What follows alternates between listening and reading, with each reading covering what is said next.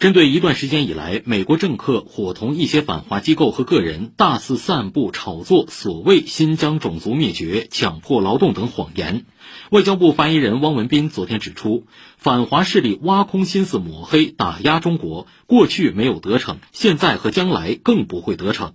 世纪谎言的制造者必将被牢牢钉在历史耻辱柱上。